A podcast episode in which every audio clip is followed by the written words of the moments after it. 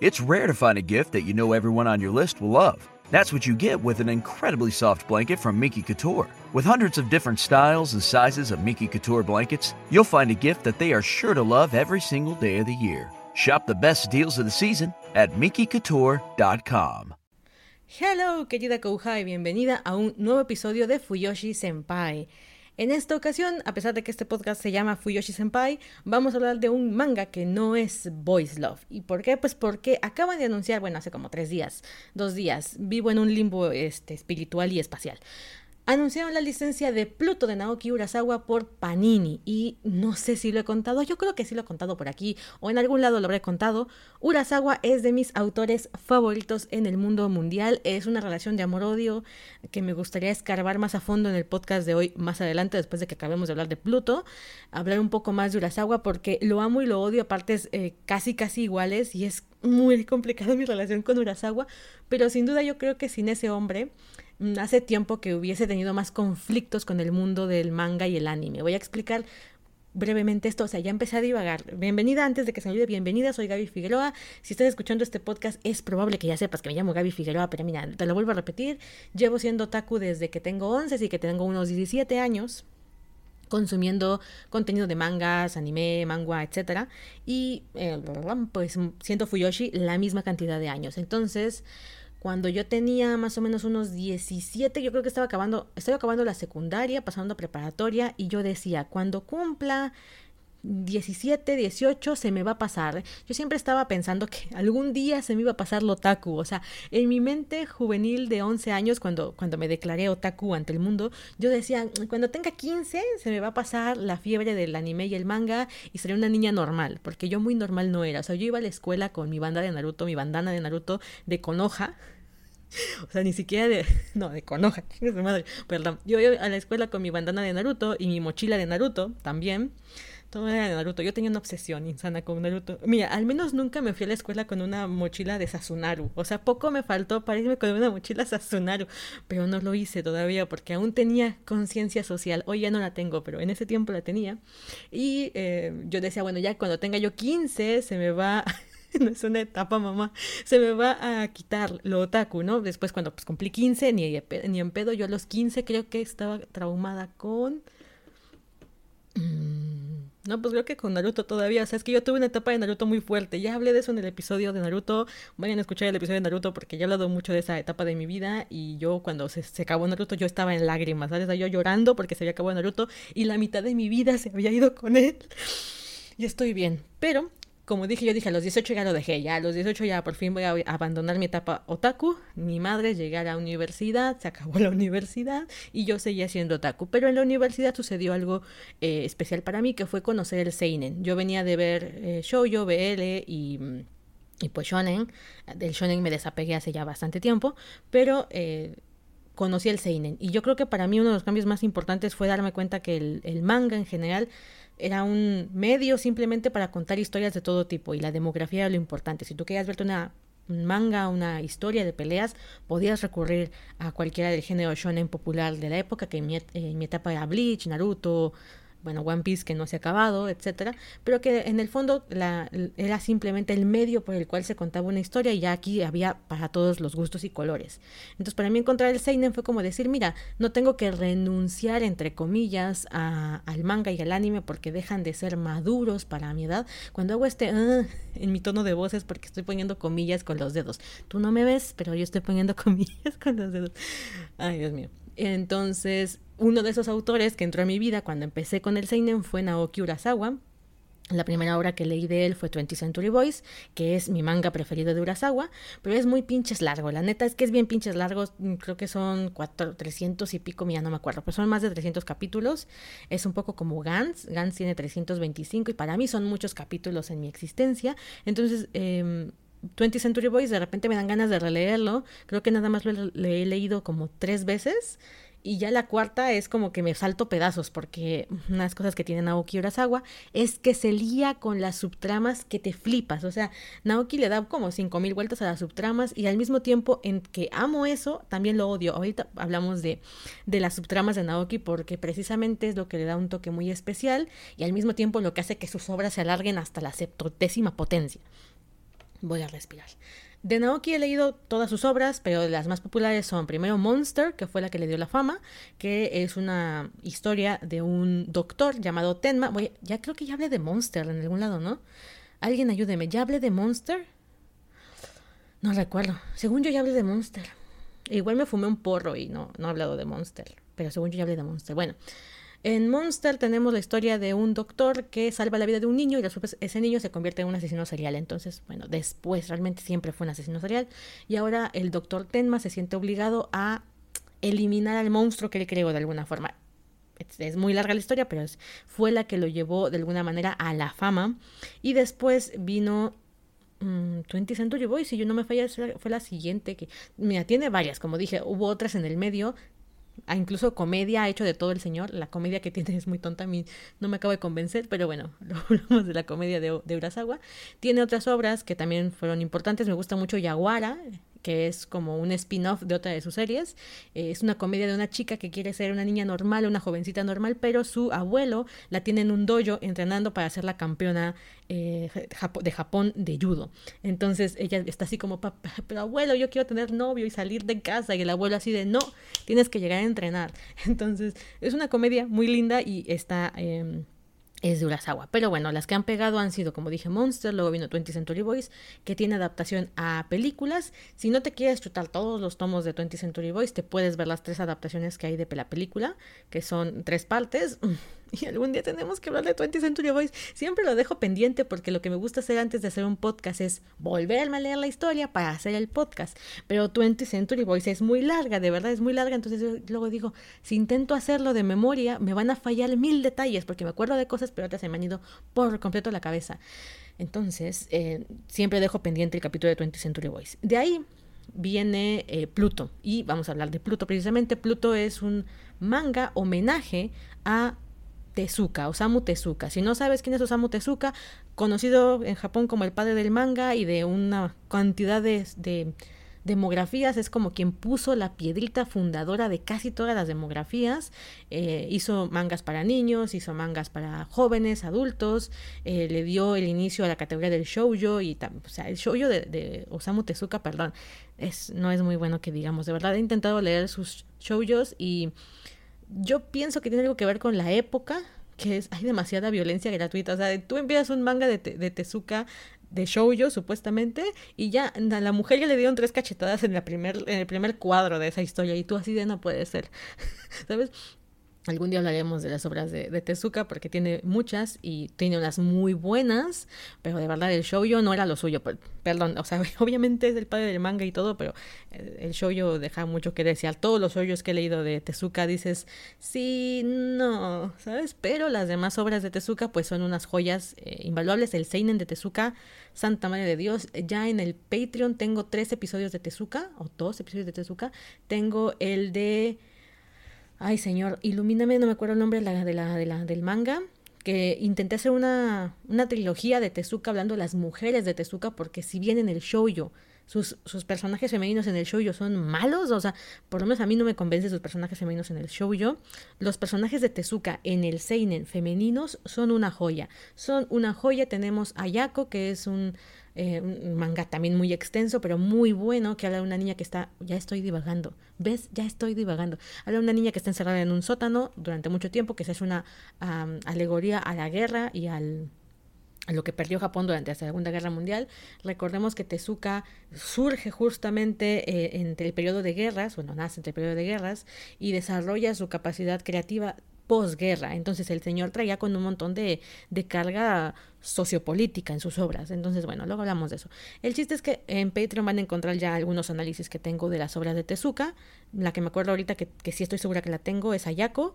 Y la mujer del libro de las moscas, puta, es que no me acuerdo del título, está en Patreon, está en Patreon, entonces a Patreon le das Seinen y ahí te van a salir los podcasts que tengo de Tezuka. Bien, pues así como yo soy un poquito fan de Tezuka, o Naoki Urasawa básicamente le besaba los pies, ¿vale? Eh, Urasawa se le nota tremendamente, tremendamente la influencia que tiene en sus historias. Em, que vienen de, de, las obras de Tezuka. Entonces, él lo que hace con Pluto es un homenaje a uno de los arcos del manga más popular de Tezuka, que es Atom. Nosotros aquí en México lo conocimos como Astro Boy, el anime, que por cierto fue uno de los primeros animes que se crearon porque Tezuka fue uno de los padres del eh, anime moderno y de toda la industria de Japón. O sea, le debemos demasiado al señor y por eso está básicamente en un pedestal, porque eh, honor a quien honor merece. Entonces, eh, Astro Boy fue de las primeras animaciones japonesas conocidas como anime. Sin Astro Boy, mm, quién sabe qué sería la industria hoy. Y Astro Boy pues era un shonen que inició siendo un shonen muy clásico de un robotcito, que ya de por sí la historia estaba media turbia. Me recuerda un poco a Pinocho. No quiero hablar de Atom porque yo no he leído Atom. Eh, cuando pasaba el anime en la televisión yo no veía Atom, nunca me interesó la historia de robots. En general no me gusta la ciencia ficción, no soy apegada a la ciencia ficción.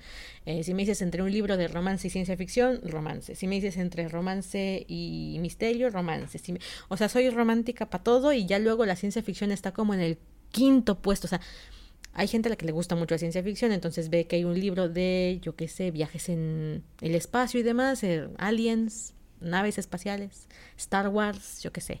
Eh, a mí no, a mí la verdad es que no me interesa la ciencia ficción, por eso es que cuando pequeña, pues Atom me daba muy igual. El chiste es que Atom era una historia de un como dije, suena mucho a Pinocho, de un papá, un, doctor, un el doctor Tenma, por cierto, referencísima a Monster eh, Tenma, que es, no es un doctor, bueno, sí es un doctor, pero en robótica y en inteligencia artificial es como súper inteligente. Em, es el mismo nombre que Urasawa va a utilizar en Monster para su protagonista, el Dr. Tenma. Te digo, o sea, es que este hombre, Osamu Tezuka le, le perdón, este, Urasawa le lame los pies un poquito a Tezuka. Nada, nada en contra, ¿eh? cada quien con, sus con sus fetiches y sus historias de amor entre autores. Bueno, el chiste es que eh, Atom, pues lo que el doctor Tenma, este científico Tenma, pierde a su hijo Tobio. Tobio era su, su niño, su amado hijo, eh, tiene un accidente y Tobio muere en este accidente. El doctor, dale con doctor, el científico Tenma em, está tan destruido por esto y es tan bueno con la inteligencia artificial y creando cosas que decide que para volver a tener a su hijo va a ser un robot que sea Tobio. Entonces hace un robot al que le presenta físicamente la figura de su hijo muerto y lo trata como su hijo. Pero poco a poco se da cuenta que Astro Boy, que Atom en realidad no es su hijo y que pues, cometió una tontería al intentar replicar o sustituir a una persona viva por un robot, ¿no? Entonces, aunque Tobio eh, era un niño, pues como cualquier otro niño, y Atom es un, un, niño casi perfecto porque es un robot, aunque tiene una inteligencia artificial y tiene sentimientos, que es algo que se va desarrollando a lo largo de la historia y tiene como una brújula moral muy correcta, um, Tenma no lo quiere. Entonces, cuando se da cuenta que cometió un error y que Atom jamás va a sustituir a Tobio, lo vende a un circo. O sea, es que esto no sé por qué me suena Pinocho. Evidentemente Gepetto no vendió a Pinocho, pero no sé por qué me suena a Pinocho. Es que eh, siento que el tema era como que es un niño de verdad, ¿sabes? Eh, como muy, muy Pinocho, porque el el científico consideraba que el que no tenía sentimientos era el robot, cuando él al abandonarlo demostró que tenía menos sentimientos que el robot que había creado. Me acuerdo de otra película que se llamaba IA o Inteligencia Artificial, donde también hay un niño que es abandonado por sus papás. Bueno, es un niño reemplazo. Oye, es cierto, es casi, es muy parecida, no sé si ya la vieron, estoy divagando otra vez, lo sé. Es un niño eh, con una inteligencia artificial, bueno, es un robot con inteligencia artificial, al que adoptan para sustituir al hijo que no tienen. Creo que ellos habían, no podían quedar embarazados, la pareja que adopta este niño, no podían quedar embarazados, entonces adoptan al, robot, pero eventualmente resulta que sí quedan embarazados, entonces pues desechan al robot porque pues ya no le servía. Entonces el robot se queda congelado, una cosa así, despierta muchísimos años en el futuro y extraña mucho a su mamá y llora mucho con esa película y si quieren ir a llorar pues pueden ir a ver inteligencia artificial. Y no sé por qué me acuerdo, bueno, porque están un poco relacionadas. El punto es que Pluto, de lo que trata Pluto, es que se ambienta en uno de los arcos de Atom. Si bien, como dije, Atom empezó siendo la historia de este niño robot que va salvando el mundo, empiezan con aventuras muy chiquitas, em, eh, descubriendo sus, fortalezas como robot y su inteligencia artificial, y sobreviviendo al circo y formando una familia y cosas bonitas que pasan en, Atom.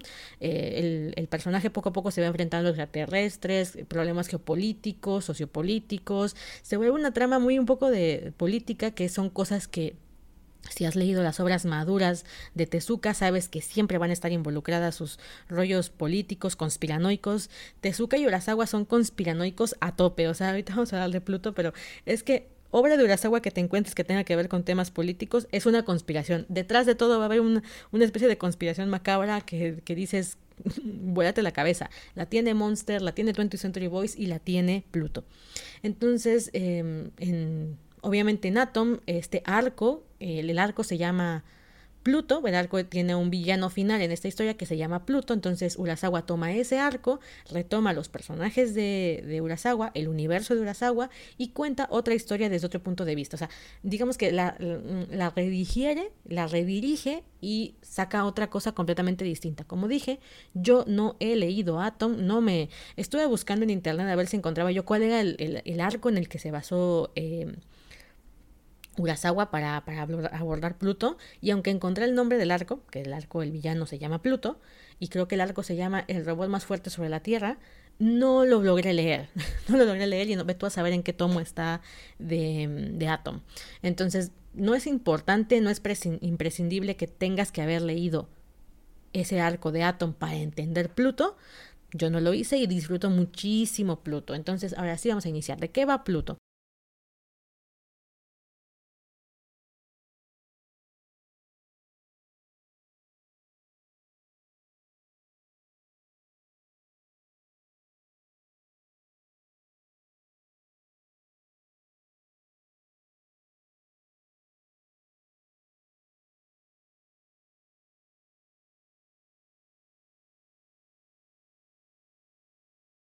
Resulta que en este mundo ficticio, este, este futuro ficticio, tenemos un mundo ya súper avanzado, es un poco cyberpunk, la, la, historia es un futuro donde hay robots, donde hay inteligencia artificial y los robots ya tienen derechos, deben ser tratados como si fueran personas, entonces no son servidumbre.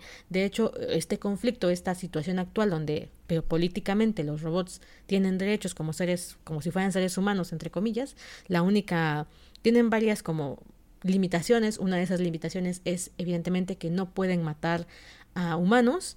Hay un paralelismo en cuanto a fechas entre eh, el padre, uno de los padres de la ciencia ficción occidental, que, que creó las leyes de la robótica, que es Asimov, bueno, leyes de la robótica en sus novelas, ¿eh? No, el tipo no hacía robots, sino que en sus novelas planteó cuáles eran los límites a los que podía llegar las personas o los seres humanos al crear inteligencia artificial, al intentar crear de alguna forma vida, ¿no? Entonces Asimov llegó a la conclusión de que una de esas reglas inmutables tenía que ser eh, que no podían matar seres humanos, ¿no? De hecho, su novela que es la de ¿Qué es lo que cuentan las ovejas eléctricas? Ay, Dios mío, me encanta que tengo como pedazos de los nombres de las obras, pero no me acuerdo bien de los de los nombres. ¿Qué sueñan las ovejas eléctricas? No me acuerdo cómo se llama. Pero bueno, de hecho de ahí agarraron un poco para Yo Robot. La gente que lea Simov odia Yo Robot, que es la película protagonizada por Will Smith, precisamente porque dicen que mandó al carajo la novela y no la adaptó fielmente y se perdió el sentido entre Yo Robot y la obra de Asimov. Pero como dije, yo no soy fan de la ciencia ficción, así que esto que tengo en mi cabeza es de lo, de lo que me acuerdo. Por cierto, tiene una película Will Smith que se llama Yo Robot y otra que se llama Soy Leyenda y no sé por qué me suenan muy parecidas, el nombre por lo menos. No tiene nada que ver, pero este programa se caracteriza porque yo siempre hablo de cosas que no tienen nada que ver. El chiste es que, bueno, Pluto, volvemos a Pluto.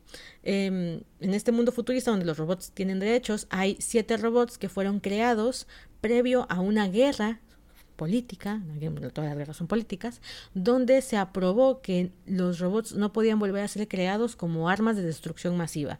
Es decir, a partir de esa guerra, la guerra de Euroasia Central 39, la 39, no sé si se dice así, 39 guerra de Asia Central, se prohíbe que se vuelvan a crear robots de destrucción masiva. Entonces, solamente los robots que fueron creados previo a esta guerra son los que quedan, digamos, vivos. Y son siete robots eh, que tienen una inteligencia artificial muy desarrollada y que aparte, físicamente, es decir, la construcción de su, pues de su exterior, su hardware, su hardware es también muy sofisticado y está hecho básicamente para matar gente, ¿no?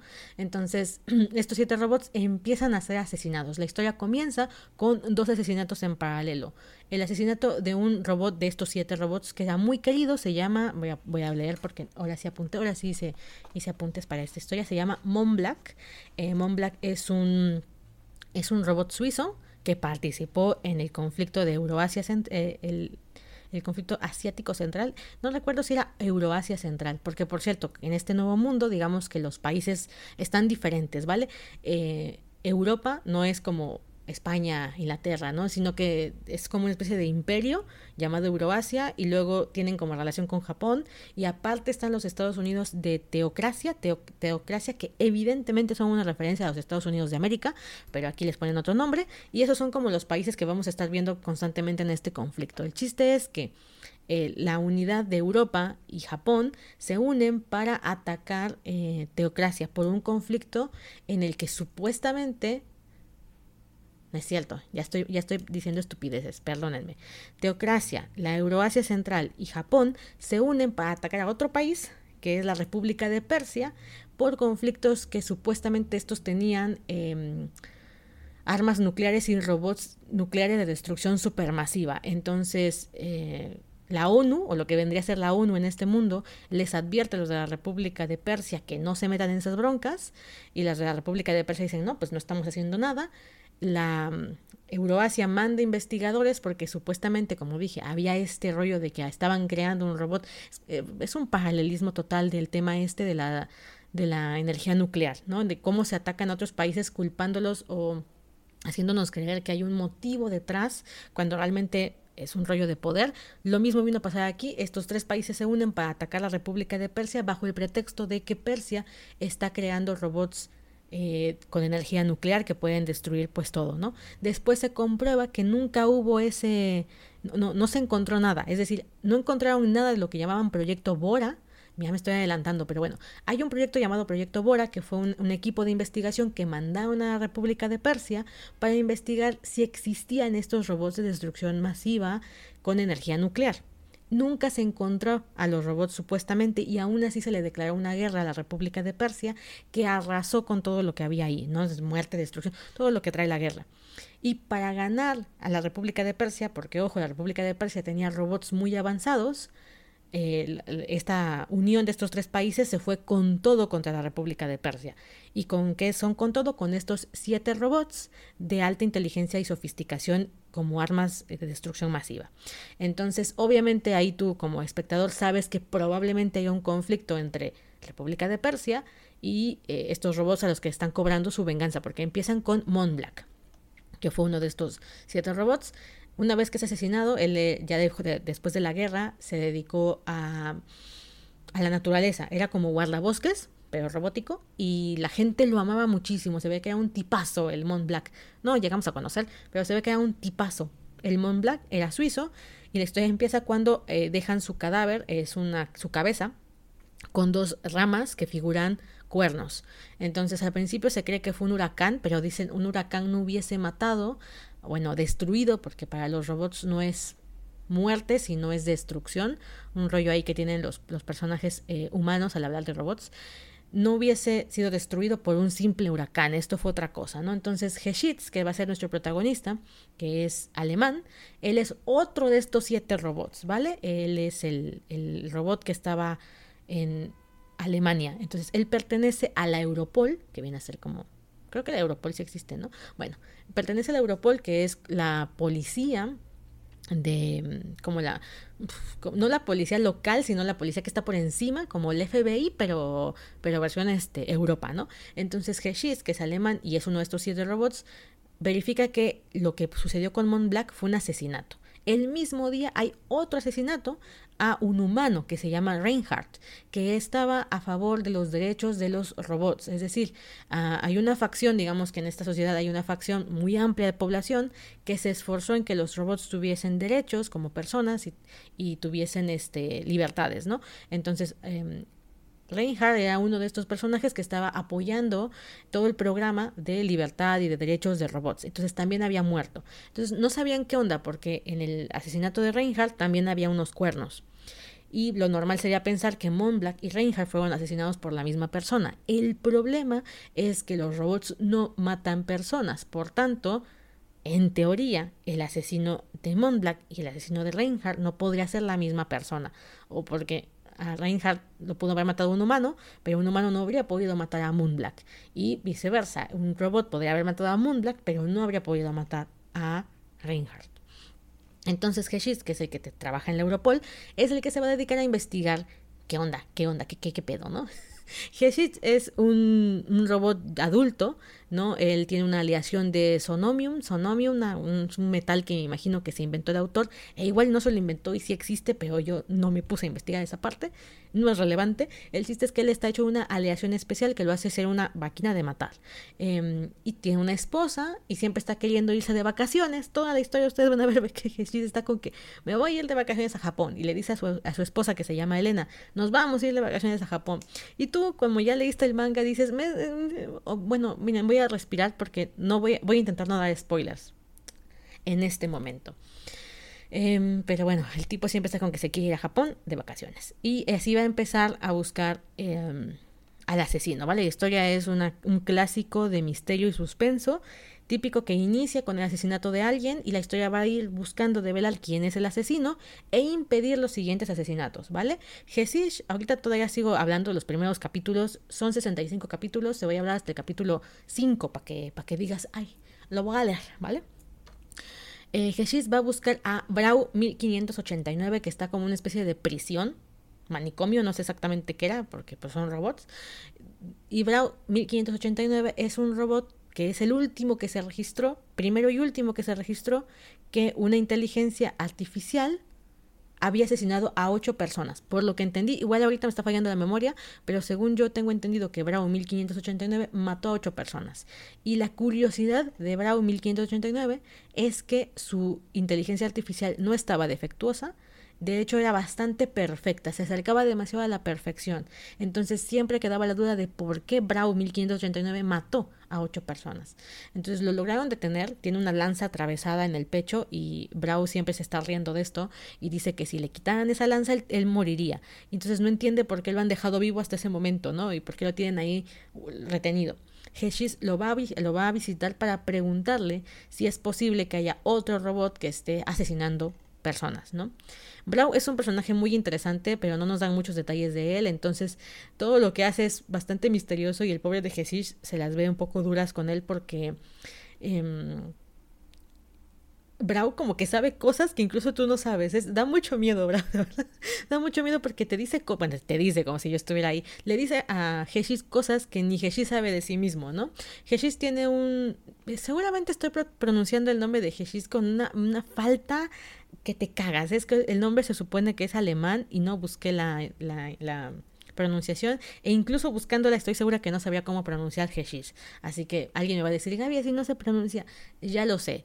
Superémoslo tú y yo para que podamos continuar en paz porque no sé cómo se pronuncia Heshis. El chiste es que em, él tiene unos sueños donde hay un hombre que le dice eh, son 500 Zeus, que es la moneda que utilizan allá, y no sabe por qué lo sueña, ¿no? O sea, no entiende, los robots no tienen sueños, ¿no? De hecho, su creador, que es Hoffman, Hoffman fue el, es el papá de Heshis, para que nos entendamos, eh, dice que los robots no suelen tener sueños, entonces es algo que le gustaría investigar, pero como de alguna manera Heshis demuestra que tiene cierto trauma relacionado a ese sueño, despierta siempre muy agitado, eh, no le gusta hablar del sueño, pues Hoffman nunca lo presiona. Entonces, mientras vamos viendo esa trama de, lo, de, qué, de qué trata el sueño de Heshis, vamos viendo cómo intenta atrapar al criminal. ¿Por qué? Porque después de, este, de esos primeros dos asesinatos vienen otros dos, ¿vale? El siguiente duele eh, duele el siguiente asesinato. Miren, una de las cosas que sucede con este manga, con Pluto, es que a mí me hace llorar mucho, ¿vale? Yo ya lo he leído cuatro veces, creo. Eh, lo leo más seguido porque es mucho más corto. O sea, comparado con 20 Century Boys, que son 300 y pico de capítulos, más 21 Century Boys, eh, Pluto nada más tiene 65. Y me parece una historia muy buena, muy redonda y más corta. Entonces la leo más, más, más seguido. Y siempre lloro, pero esta última vez que la leí ayer, madre, la leí antier, me la, me la chuté en un día y medio, creo, para poder hacer este podcast lloré con todo. O sea, salió un personaje y como yo ya sabía que le iba a pasar, yo ya estaba llorando. lloré y lloré y lloré. El otro día también contaba un poco de que a veces uno solamente busca pretextos para llorar, o sea, uno ya de por sí tiene ganas de llorar y a veces estás buscando algo que te haga llorar y cuando empiezan a salir las lágrimas no te puedes detener. Y yo llevo algunos días llorando. Antier lloré por el manga, ayer lloré por otra cosa, pero llevo días llorando. Estoy hecho un posilga. Ah, estoy hecho una mierda. Bueno, el chiste es que, según yo, siempre lloro con Pluto, o sea, siempre he llorado con Pluto. Hay unas historias que me llegan muchísimo. En general, Urasawa me hace llorar bastante. Creo que es una de las cosas que me gusta de ese hombre porque hace unas subtramas muy buenas y es lo que voy a explicar ahorita con el arco de Norte Number 2 o Nord One Number 2, que es el segundo robot que vamos a conocer en esta historia de los siete. Bueno, tercer robot de los siete que son los más fuertes del mundo. Y madre mía, gente, madre mía. Eh, Norte número 2, yo le voy a decir norte número 2, pero no sé cómo le van a traducir al español aquí en Panini. No me he comprado el tomo y no creo que aparezca en el primer tomo. Igual y sí. No sé hasta dónde llega el primer tomo, no me acuerdo. Vayan y compren en Panini sus tomos de Pluto. ¿Vale mucho la pena? Sí. ¿Yo lo voy a comprar? Sí, también. Oh, paréntesis monumental. Cuando salió 20 Century Boys, yo me emocioné mucho y quise coleccionar el manga, pero Panini acababa de, de abrir sus puertas, ¿vale? O sea, cuando sacó 20 Century Boys eh, estaba muy reciente Panini y la calidad de, su, de sus mangas era muy mala, era incluso peor que Editorial Vid, y Editorial Vid era ya era telita. Entonces sí me acuerdo que me decepcioné mucho, me compré los primeros tres tomos de 20th Century Boys y no me dieron ganas de seguirlos comprando porque fue como, esta calidad está muy chafa, ¿sabes? Después eh, retomé el gusto con Panini con Banana Fish, que me encantó la edición que sacó de Banana Fish y luego se, como que Panini notó que la gente realmente lo que hacía era coleccionar sus, sus mangas porque les gusta el manga ya de por sí, lo compran como para colección más que para leerlo en realidad. Yo no sé, no sé si Panini sabe esto, pero pues así es la vida. Entonces, eh, cuando ya anunciaron Pluto, dije, madre mía, igual y esta vez sí le sacan una edición que valga la pena coleccionar, porque 20 Century Boys lo tienen en cajita, en un set de los veintipico de tomos, pero no dan muchas ganas. Entiendo que es porque una historia más larga, pero ustedes ven las ediciones que ha sacado España, principalmente Norma Editorial, que también tiene los derechos de Pluto, y te dan ganas de tener la edición española, aunque no te guste el español castellano, pero es que así es la vida, gente. Entonces, yo apenas voy a acercarme el manga de Pluto, ya leí algunas reseñas de la, del acabado del manga en sí y dicen que está, está chévere, así que pues voy a entregarle mi dinero eventualmente. Creo que son 12 tomos de Pluto, más o menos. Eh, hay dos ediciones. Me sigue gustando más las portadas que tiene la edición española, pero la edición mexicana también me gustan sus portadas. Que nada más son los personajes en primer plano. Muy bien, tomo uno, Heshis. Aquí aparece nuestro segundo personaje, nuestro, tercer robot de estos siete, que se llama Norwan Number 2. Yo le voy a decir Norte número 2 porque puedo. Norte número 2 llega a la casa de un eh, un escocés que es un creador de música, es un compositor de música que ha hecho piezas invaluables para diferentes películas, pero ahora es un viejo amargado y cascarrabias, es un viejito ciego eh, que todo el tiempo está enojado, de verdad es un tipo intratable, infumable, inmamable y no le gusta la música moderna. no le gusta tocar música con, la, con los instrumentos modernos, o sea, él todavía toca el piano. Recordemos que estamos en un mundo futurista entonces ahí en las ilustraciones del manga te salen los instrumentos actuales. No entiendes un pomo de los instrumentos, son unas cosas muy raras ahí. Hay como una pipa, parecen más pipas para fumar que, que instrumentos musicales. Y el, el viejito no le gusta para nada tocar música y sigue siendo muy analógico y hay una canción que no sale de su cabeza y no lo logra, no logra completar la canción. Siempre está traumado porque no acaba eh, de, mm, encontrar que siga un tarareo que él tiene. Entonces, cuando llega a Norte número 2, no se llevan para nada bien. En general, el señor detesta a los robots. Eh, dice que no es posible que ellos crean que tienen sentimientos. Este va a ser un punto o un un tema muy central en Pluto. Hay dos temas centrales en Pluto. Eh, yo creo que uno es, por supuesto, el odio. Eh, eso lo recalcan principalmente al final del manga sobre qué es el odio, pero creo que más que nada va acerca del tema de qué es ser humano, ¿sabes? O sea, al fin y al cabo, ¿qué es lo que nos diferencia de los robots eh, cuando un robot está tan avanzado? Y todo el tiempo vas a ver que los seres humanos infravaloran las emociones de los robots. Por ejemplo, en el primer capítulo tenemos el asesinato de, de, de Moonblack, que era un robot super amado, y de Reinhardt, que era un ser humano. Pero cuando matan a Reinhardt, también matan a un robot eh, policía, ¿vale? Y es un robot policía, pues, común, del vulgo. Y pues muere en, pues, en, en funciones, ¿no? En labores, estaba trabajando, murió haciendo de policía lo mataron y eh, le va a dar el pésame a su esposa, también un robot. Y, y pues ellos no lloran, ellos no lloran, pero entonces intentan expresar la pérdida. Y, te pega muy duro porque ellos no pueden llorar, eh, no sienten como sentimos los humanos, pero eso no significa que no sientan de todas maneras, ¿no? Em, esto me recuerda a unos estudios sobre, sobre el tema de sensibilidad, em, de que a veces el sufrimiento para diferentes especies no se manifiesta de la misma manera, pero no significa que deje de ser sufrimiento. Algún día hablamos de eso en otro momento, ahorita me, acordé mucho de, de, esta situación porque él le va a dar el pésame y le dice que si son dolorosos los recuerdos, eh, le puede borrar la memoria, le puede borrar el fragmento de él, y ella le dice que no, que no le, no le borre lo que le queda de él, ¿no? Y, y yo, yo llorando, o sea, yo estoy llorando por todo, yo lloro mucho en ese manga, yo lloré ahí chillando, ¿no? Y eh, eh, cuando habla con otros humanos, mientras que los robots como que de alguna manera entienden cómo sienten, si es que sienten o, o lo que ellos entienden por sentir, cuando Heshis o cualquier personaje robot habla con un ser humano, siempre hay una especie de... Mm, de, de ¿Cuál sería la palabra correcta para, para decir lo que ellos... de desprecio por cómo sienten, ¿sabes? O sea, están ahí llorando por un ser humano que se murió y siempre dicen menospreciando. Bueno, usted, usted qué va a entender es un robot, ¿no? Siempre es como el mismo cuento durante toda la historia y los robots nunca mm, contrarrestan esta perspectiva porque ellos tampoco están seguros de cómo sienten. Es, algo muy curioso. Entonces yo siento que va por ese, ese lado.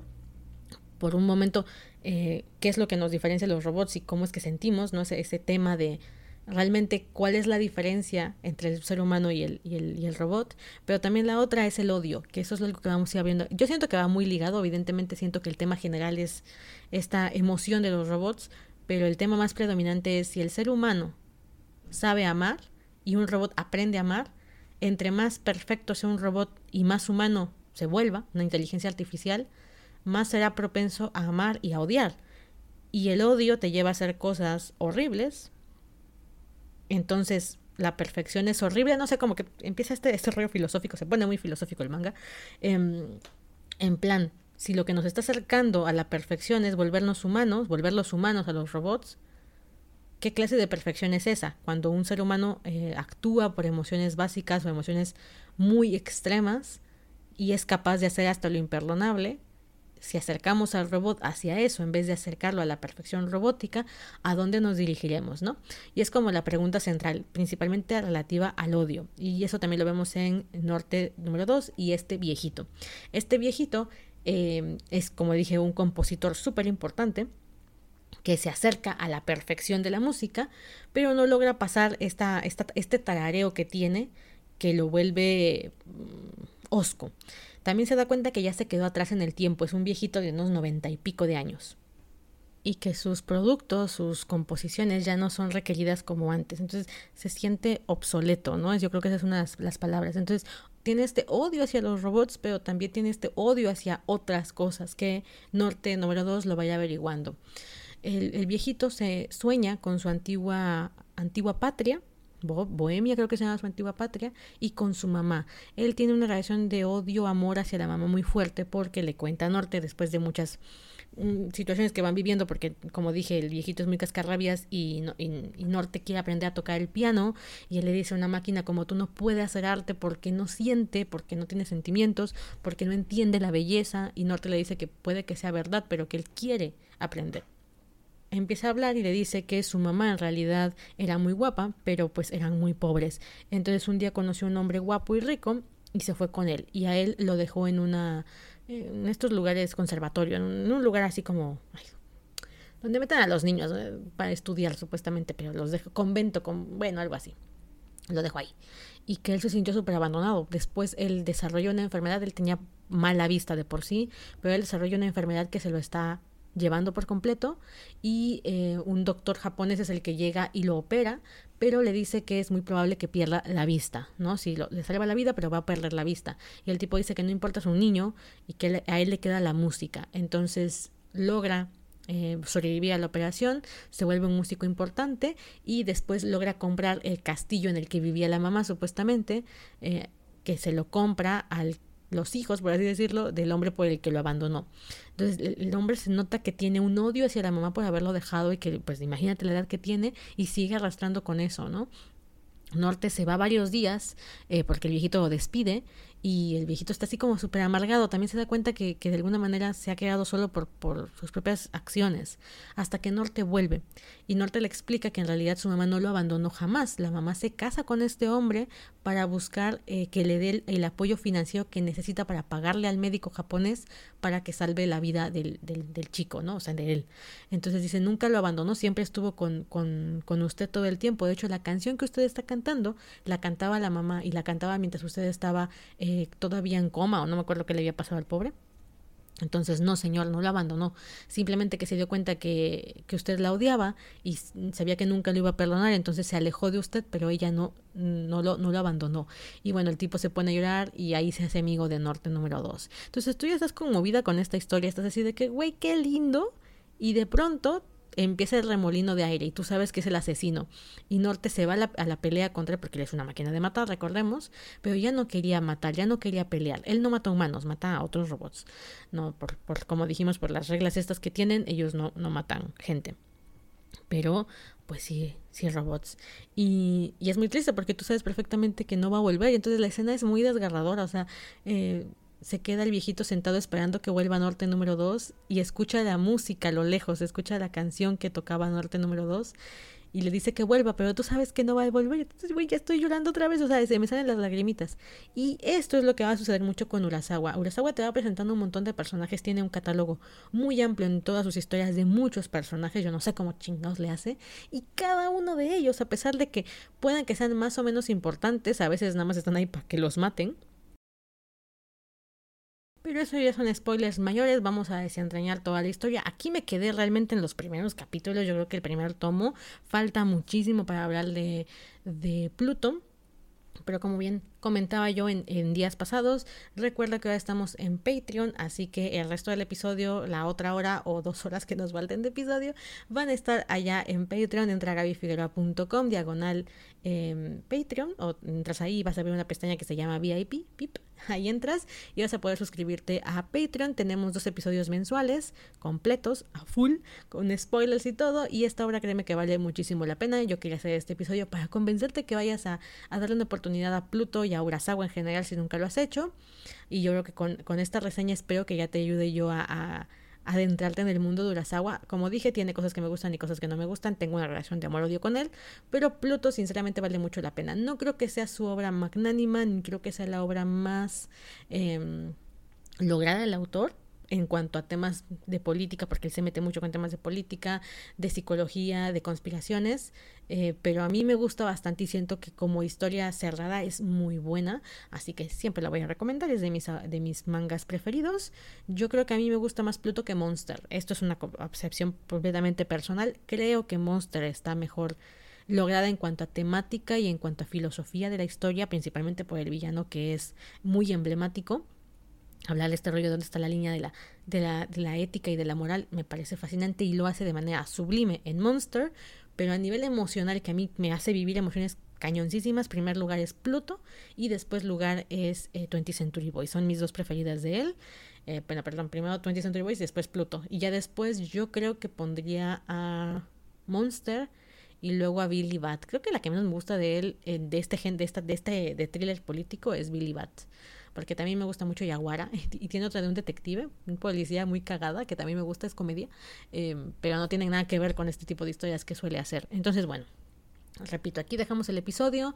Todavía nos queda bastante por hablar en Patreon. Te repito, entra a diagonal Patreon o diagonal VIP, y ahí vas a poder ver eh, cómo sumarte a la comunidad y cómo escuchar los, los, capítulos completos. Entonces, espero que te haya gustado. Nos vemos en el siguiente episodio sin spoilers que voy a estar subiendo por aquí. Un beso enorme y espero que leas Pluto. Y si llegas a leerlo, pues que me cuentes por allá en el post de gabifigura.com o en Discord o en Instagram. Recuerda que por ahí puedes seguirme. En nuestro Discord es una comunidad muy bonita. También si te quieres sumar, el link está en gabifigueroa.com. Bye bye, querida Coja, y nos vemos en un siguiente episodio. Bye bye. Best friends and Broadway superfans Jeff and Judy wait at the stage door every night to catch a glimpse of their idol Adina Menzel in the hilarious new comedy, Which Way to the Stage. But when a sexy stranger enters the scene and upends their friendship, Jeff and Judy have to go off book to rewrite their own finale. Called the best new comedy since theaters reopened by The Wrap and zippy fun by The New York Times, grab your best friend and see which way to the stage at Signature Theater now through January 22nd. Get tickets at sigtheater.org.